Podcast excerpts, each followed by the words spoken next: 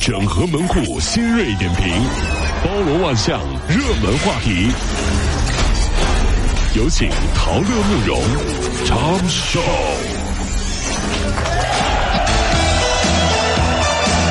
整合最近城所有的网络热点，关注上班路上朋友们的欢乐心情。这里是陶乐慕容加速度之痛秀。呃，乐视视频网页版无法播放，然后呢，乐视视频的客户端也出现了视频无法播放。后来呢，乐视网的高层独家回应了，说中中断的原因呢是欠费断网了，现在已经这个故障修复了。呃，你说乐视难道真的是穷的网费都交不起了吗？哦，各位啊，这个事儿我要跟大家澄清一下哈。这样式儿的哈，这个消息呢，大家就给忽略过，就别不要听了，好不好啊？这样，我来说一下哈，我们家买的乐视电视哈，会员到二零二二年，有想要的吗？我卖给你，只要九十九，五年乐视会员就到手啊！速速速来抢购！看不了了，谁要啊？哎，干什么？干什么？九十九块钱，是抢生意呢，对吧？你应该说一律九块九，好不好？就就就就就就也行，也行，钱就行，这是我我我我卖了，我这不是。北京公交车上有一位老太太，疑似被人啊不小心给碰了一下，随口就大骂了啊，开始飙脏话。我打人那也是受国家保护的。然后众人劝说根本无效啊，简直就不不堪入耳啊。目击者张先生说，老太太还说呢，自己祖上非常厉害，祖上很厉害。我祖上是皇上那辈儿的，皇上那辈儿的，你还上天呢你？我听朋友说过，这北京城啊。藏龙卧虎，嗯，一不留心呢，你就遇到了哪个贝勒爷的孙子呀，哪个格格的外甥啊？这位老太太，别说，想必祖上一定是一位宫里的大人物。哟，你看说话的感觉，跋扈的气焰，嗯嗯，百分之一百，嗯，祖上，嗯，容嬷嬷 没跑，这也是宫里的人哈。好 嘛，紫薇今天让你见识我扎针儿的力量。容嬷嬷啊，这祖上厉害了，这就是。曹姑娘租住在宁波一位七十五岁的大爷家里，出租房啊，是。还说啊，大爷对她挺好的，还给她煮绿豆汤。之前一直尊敬这位大爷，可后来的事儿啊，那就只能用猥琐来形容了。这大爷在卫生间的洗衣袋里面，洗衣粉的袋子里面放了一个相机，开这个录像功能。发现相机的时候，已经里有十段视频了。派出所说了。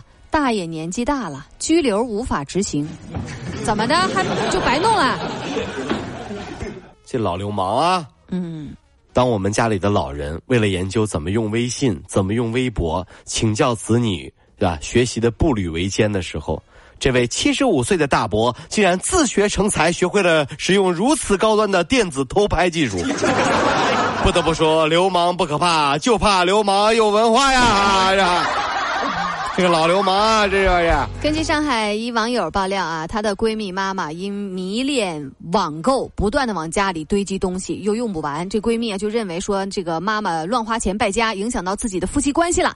妈妈对此呢，则表示说，买买买能增加淘气值，淘气值如果是高就能打折，那就不是败家，而是省钱了呀。于是呢，把这闺蜜都气得离家出走了。有网友认为说，因为网购可以提升淘气值，用淘气值购物则有优惠。老人家们这个网购。确实是持家的表现，也有网友认为了淘气值那是诱发了这个消费者潜在的购物欲，越高越多福利，败家之名是名副其实。各位，您觉得淘气值是败家还是省钱呢？曾经我哥们儿他妈妈呀，让他教他怎么用淘宝，遭到了他爸爸的反对。他爸爸表示：“小 Z，你考虑清楚后果啊！这家你你要不要了还？怎么的呀？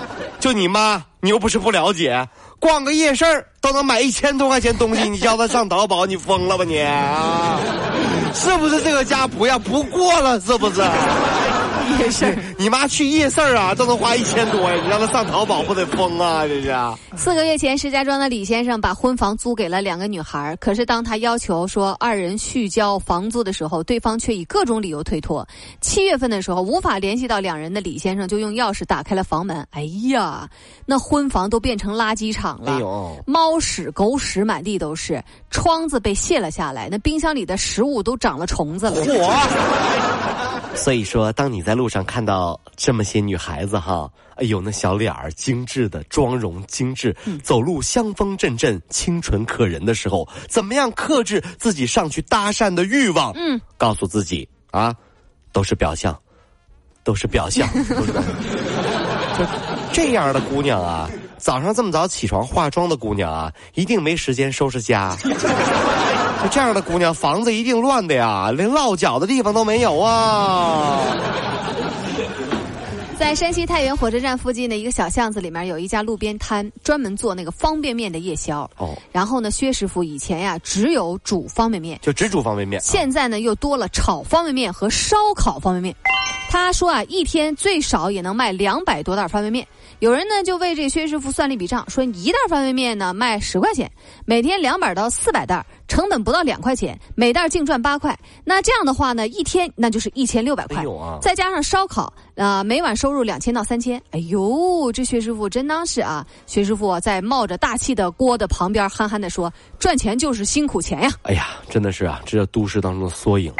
什么叫深夜食堂？这才叫深夜食堂。不知道那些编剧是怎么想的？你知道吧？这什么破剧情啊！你编的对不对？没事儿啊，您呢贴近点生活，坐在安徽料理的塑料凳子上坐一晚，您就能看尽人生百态。有加完班的白领，有喝多的醉汉，有为情所伤的妹子，有不知路在何方的汉子，每个都是有故事的人，每个人的经历啊，都比电视剧精彩千万倍，不禁感叹：老板。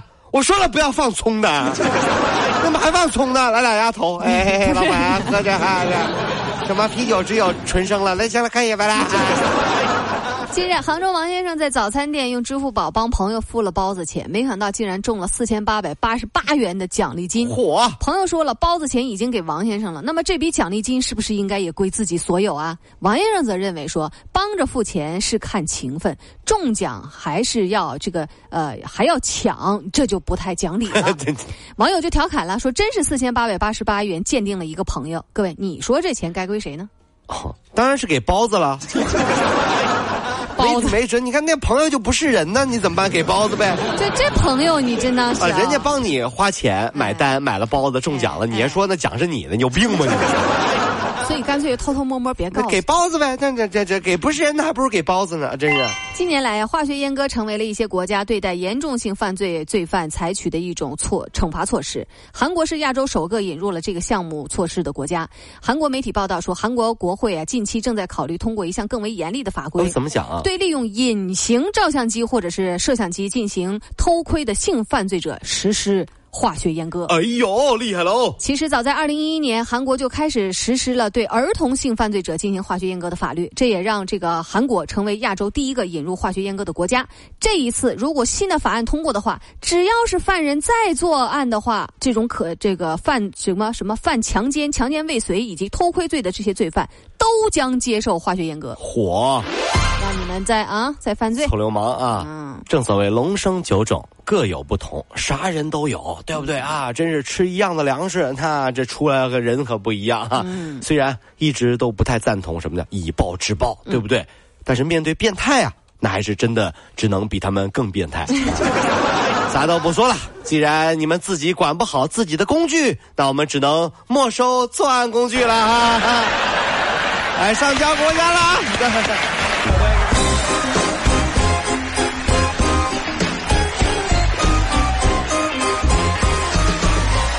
各位上班脱口秀的兄弟姐妹们，我是陶乐，在这儿小弟有事儿相求，您呢加一下我们的微信公众号，微信公众号您搜索“电锯侠”，电呢是电影的电，剧呢是电视剧的剧，侠呢就是侠客的侠，电锯侠。三分钟神剧推荐给你好看，更多精彩，记得关注我们的“电锯侠”微信公众号。看完我们的精彩呈现，您呢以后看什么片子都不用纠结了。也麻烦各位帮我们多做宣传，在这儿谢谢您了。